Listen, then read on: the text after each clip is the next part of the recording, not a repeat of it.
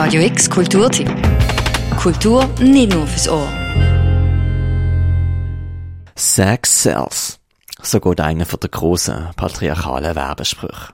Anders formuliert 1980 die Feministin Robin Morgan, was sagt, Pornografie sei Theorie, Vergewaltigung die Praxis.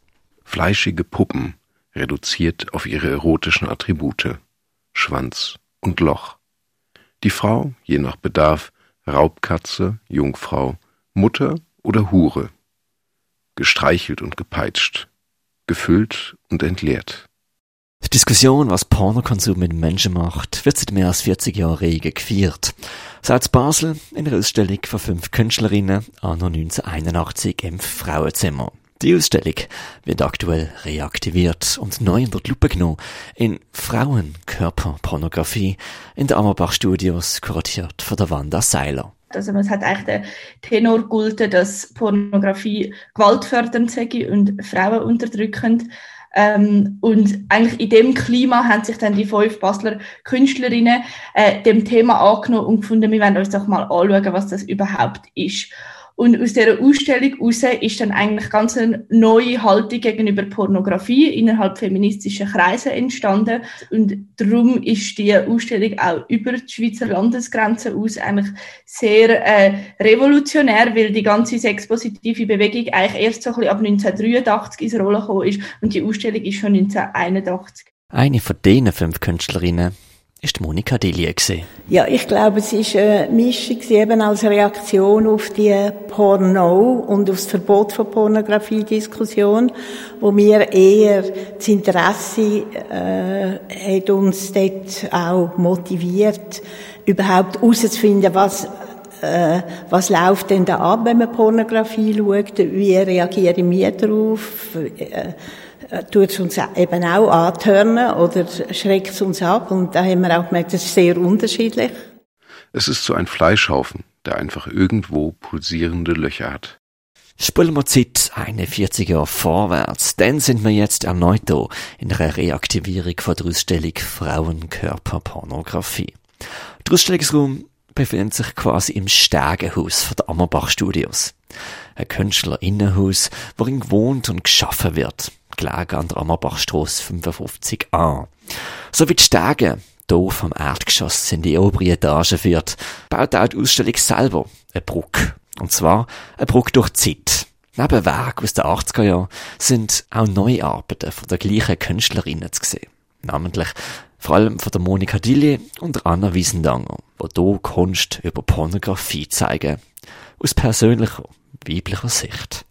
Und so sehen ihr Zeichnungen, Malereien, Performance und Zeitungsartikel zur gleichnamigen Ausstellung von 1981 im Frauenzimmer. Äh, mit diesen Arbeiten, ich hätte sie jetzt nicht können so, also ich hätte sie können so stehen, aber es hat mich nicht mehr wirklich überzeugt. Also es hat wie, äh, der Eingriff von jetzt hat es gebraucht. Und von dem her hat es wahrscheinlich damit etwas zu tun, dass es auch der 80er Jahre Groove war oder dass einfach etwas ist, wo ich gefunden habe, das muss weitergehen, das kann nicht da stehen bleiben. Ein Stück historische Einordnung ist an dieser Stelle kurz angebracht. So wie sich in der ersten Hälfte vom 20. Jahrhundert Virginia Woolf a Room of One's Own gewünscht hat, ist das Basler Frauenzimmer ein Raum gesehen, wo Männer keinen Zutritt hatten. Begründet in den 70er Jahren und gelegen in einem ehemaligen Ladenlokal an der Davidsbodenstrasse, ist es ein Kaffee gesehen mit Saloncharakter. Und eine Kunstgruppe. Beteiligt an Frauenkörperpornografie sind 1981 gesehen Miriam Kahn, Heidi Fischer, Marianne Kirchhofer, Anna Wiesendanger und eben die Monika Dillier. Und es war ebenerdig. Man ist über drei Stufen reingekommen mit einem Schaufenster. Und dann hat es eben noch ein Kellergeschoss gehabt. Und in dem Kellergeschoss haben wir dann eben auch die Ausstellung äh, gemacht. Also oben im Kaffee sind dann äh, Dokumente gewesen, Archivmaterial, Sextoys, Sexheftli und unten war die Ausstellung. Gewesen.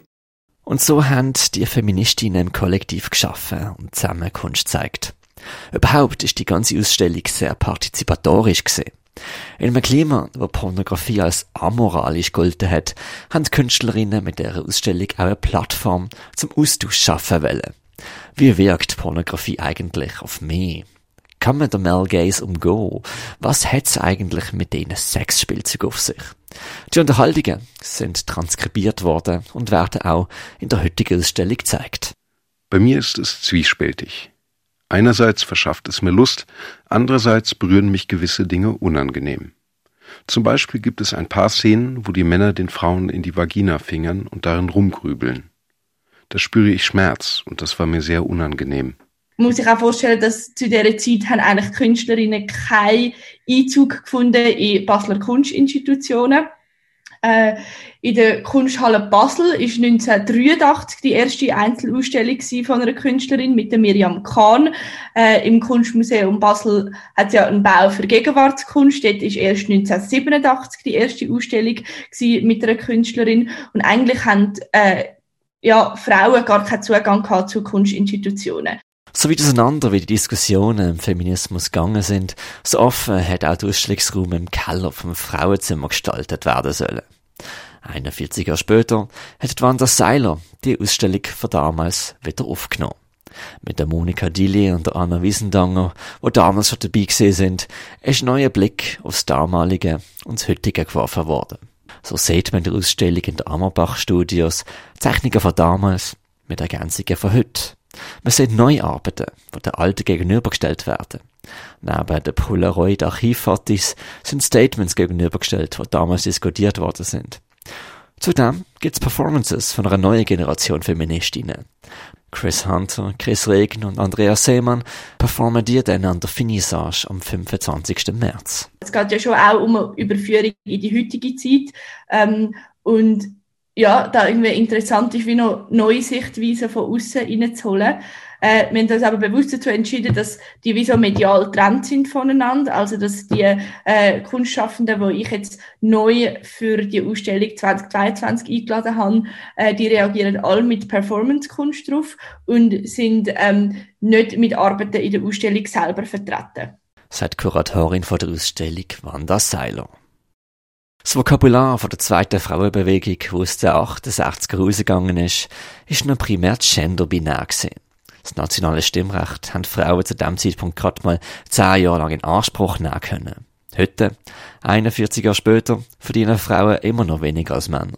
Der Gender Data Gap wird durch Algorithmen nur noch grösser und Finter-Personen werden strukturell übergangen. Pornografie ist nicht mehr im Videoladen, sondern per Klick im Hosensack abrufbar. Es geht aber mir jetzt als Kuratorin schon auch darum, dass wirklich das historische äh, Moment irgendwie wahrgenommen wird und auch äh, die Leute darüber aufzuklären, was da passiert ist und äh, das Ereignis irgendwie ins kollektive Gedächtnis zu befördern. Und gleichzeitig ist aber auch nicht das Kunst einfach illustriert, was historisch passiert ist, sondern es ist ja wirklich sehr ein subjektiver Zugang zu Pornografie, der in dieser Ausstellung gezeigt wird. Es ist nicht pornografische Kunst, um das vielleicht noch an dem Punkt äh, festmachen. Es sind wirklich subjektive Empfindungen auf die Visualisierung von Pornografie.